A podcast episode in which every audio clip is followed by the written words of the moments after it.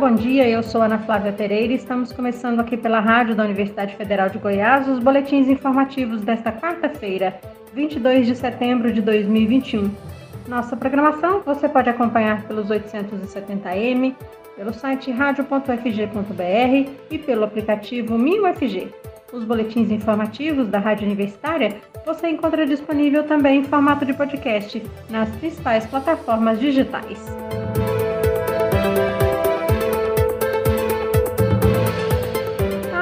Municípios têm competência para decidir sobre a vacinação de adolescentes a partir de 12 anos contra a Covid-19.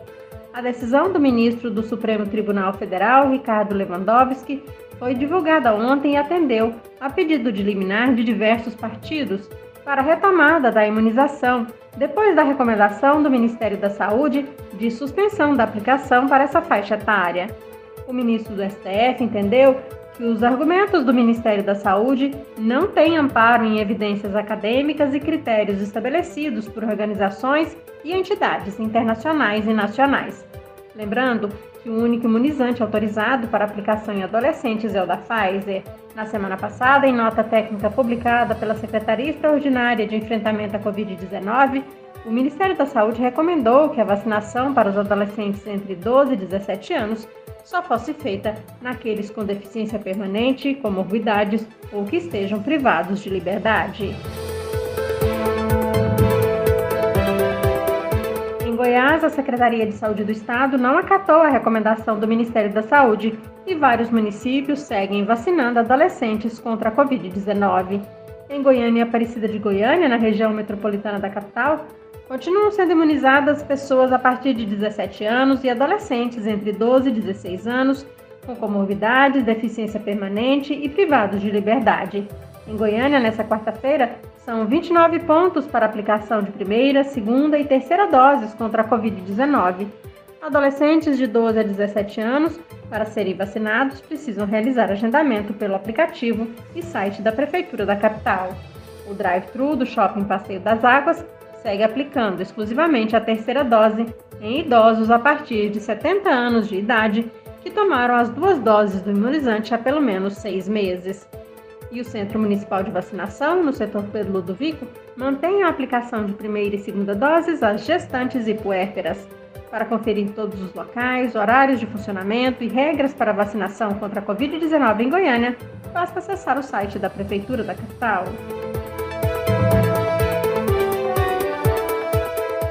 Segue essa semana realizando testagem ampliada para a Covid-19, todos os dias. Nesta quarta-feira, os moradores da capital sem sintomas da doença podem fazer o teste até as quatro da tarde na região leste, na Associação de Moradores do Jardim Marilisa, que fica na rua Jacarandá, quadra 48.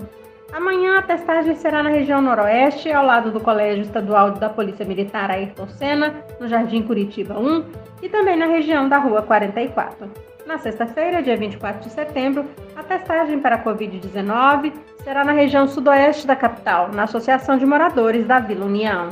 Lembrando que podem procurar o local moradores de Goiânia a partir de 5 anos de idade sem sintomas da doença. O atendimento é feito mediante agendamento realizado no site da Prefeitura. Falar em teste para a Covid-19, o ministro da Saúde, Marcelo Queiroga, que integra a comitiva presidencial em Nova York, nos Estados Unidos, testou positivo para a doença. Queiroga é o segundo integrante da comitiva do presidente Jair Bolsonaro que confirma a infecção pelo coronavírus. O primeiro foi um diplomata brasileiro encarregado de organizar a viagem do presidente. Artigo científico publicado essa semana em revista internacional, por causa da pandemia de Covid-19, mais de um milhão de cirurgias eletivas podem ter deixado de ser feitas no Brasil no ano passado. De acordo com o levantamento que usou dados do DataSUS, do Ministério da Saúde, sobre o número de cirurgias feitas no país no período de 2016 a 2020, o resultado é similar ao de outros países com grande volume de intervenções cirúrgicas. Para o professor Rodrigo Vaz Ferreira, da Universidade do Estado do Amazonas, um dos coautores do estudo, a redução no número de cirurgias que não são de emergência se explica pela priorização de procedimentos mais urgentes, realocação de recursos e manejo dos profissionais de saúde durante a pandemia de Covid-19. O objetivo dos autores do estudo é que a análise dos dados apresentados possa balizar políticas públicas que atenuem os efeitos desse acúmulo, além de prevenir crises futuras. E ouça só que notícia preocupante. Por falta de dinheiro, o Instituto de Pesquisas Energéticas e Nucleares, IPEM, deixou de fabricar medicamentos usados para o diagnóstico e o tratamento do câncer. Responsável por produzir 85% do que o Brasil usa de radiofármacos, ou seja, substâncias usadas em exames de imagem, como cintilografias, e no tratamento de doenças como artrite e câncer, o IPEM não conseguiu comprar os insumos necessários à produção, porque não recebeu do governo federal o orçamento completo. Autarquia gerida técnica e administrativamente pela Comissão Nacional de Energia Nuclear, órgão do Ministério da Ciência, Tecnologia e Inovações do governo federal, o IPEM, está localizado no campus da Universidade de São Paulo. Para recompor o orçamento do IPEM, há menos de um mês, o governo federal enviou ao Congresso Nacional um projeto de lei para liberar crédito suplementar ao Ministério da Ciência, Tecnologia e Inovações mas o texto ainda não foi votado. E mesmo se houver a liberação dos recursos, a produção dos radiofármacos não voltará ao normal instantaneamente, porque a importação da matéria-prima necessária depende de todo um planejamento, por se tratar de substâncias radioativas. E a produção parada dos radiofármacos já está obrigando hospitais e clínicas a suspenderem exames e sessões de tratamento. Segundo a Sociedade Brasileira de Medicina Nuclear, os radiofármacos são vitais para pessoas com câncer. A entidade estima que até 2 milhões de pacientes possam estar sendo afetados. E ainda falando em falta de orçamento, a verba para monitoramento do cerrado acaba em dezembro deste ano. Desde 2016, o bioma é acompanhado por meio de um programa de financiamento do Banco Mundial.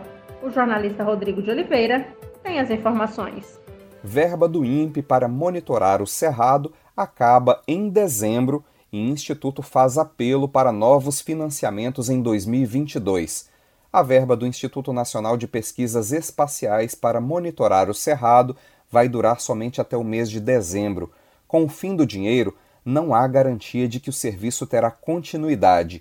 Desde 2016, o monitoramento do cerrado é feito por meio de um programa de financiamento do Banco Mundial a verba de 9 milhões de dólares é dividida entre o INPE, a UFG e a UFMG. O INPE utiliza o dinheiro para fazer o monitoramento e o refinamento do mapa de vegetação do Cerrado. A Universidade Federal de Goiás utiliza a verba para realizar o mapeamento de dados sobre o bioma e a Universidade Federal de Minas Gerais estuda modelos para fazer prevenção e monitorar o comportamento do fogo nas áreas de desmatamento. Essa verba tinha previsão para acabar em dezembro de 2020, mas com a valorização do dólar, os pesquisadores conseguiram administrar o recurso para durar até dezembro desse ano. O INPE já tenta sensibilizar os ministérios do Meio Ambiente e da Agricultura, além de dois fundos de pesquisa internacionais, para seguir com a atividade em 2022. O coordenador do Programa de Monitoramento da Amazônia e demais biomas, Cláudio Almeida, explica que o monitoramento do cerrado exerce influência direta sobre os recursos hídricos e, consequentemente, sobre as atividades econômicas do Brasil. Por estar em um solo mais alto, o cerrado absorve a umidade e leva a água para oito das doze bacias hidrográficas mais importantes para o consumo de água e geração de energia no país. Na região da Bacia do Paraná, que abastece Itaipu, o Cerrado responde por quase 50% de toda a vazão. Nas bacias do São Francisco, do Parnaíba e do Paraguai, o bioma é responsável por quase toda a vazão de água. Rodrigo de Oliveira para a Rádio Universitária. Termina no próximo domingo, dia 26 de setembro, o prazo para inscrições ao Enem 2021. O novo período de inscrições vale apenas para candidatos que estavam isentos da taxa de inscrição ao Enem 2020 e não compareceram para fazer as provas. Vamos acompanhar todas as informações na reportagem a seguir.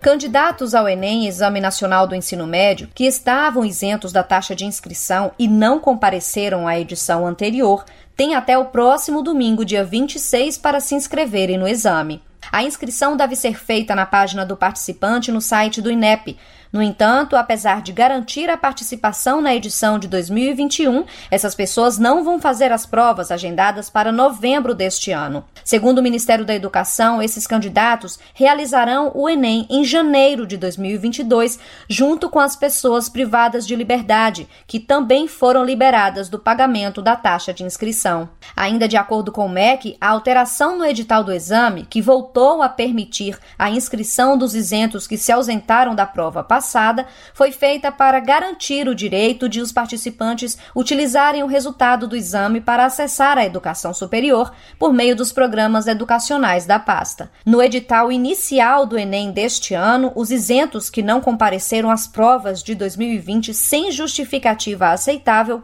perderam o direito de uma nova gratuidade na inscrição. Entidades estudantis e partidos políticos acionaram o Supremo Tribunal Federal para que a Corte determinasse o fim dessa regra. No começo deste mês, os ministros do STF decidiram por unanimidade que o prazo para o pedido de isenção deveria ser reaberto. Mais de duas semanas após a decisão, o MEC ainda não havia cumprido a determinação. Depois que o ministro do Supremo, Dias Toffoli, estabeleceu um prazo de 48 horas para o cumprimento da decisão, o MEC reabriu o período de inscrição para essas pessoas até o próximo domingo, às 11 horas e 59 minutos da noite. Da Rádio Nacional em Brasília, Sayonara Moreno. Na Rádio Universitária você pode acompanhar o um novo boletim informativo às 11 horas da manhã. Nossa programação você pode seguir pelos 870m, pelo site radio.fg.br e pelo aplicativo 1000FG. Nós também estamos nas redes sociais. Curta nossa página no Instagram e no Facebook. E lembre-se, a pandemia de Covid-19 não acabou. Se puder, fique em casa. Ajude no combate ao coronavírus. Ana Flávia Pereira, para a Rádio Universitária.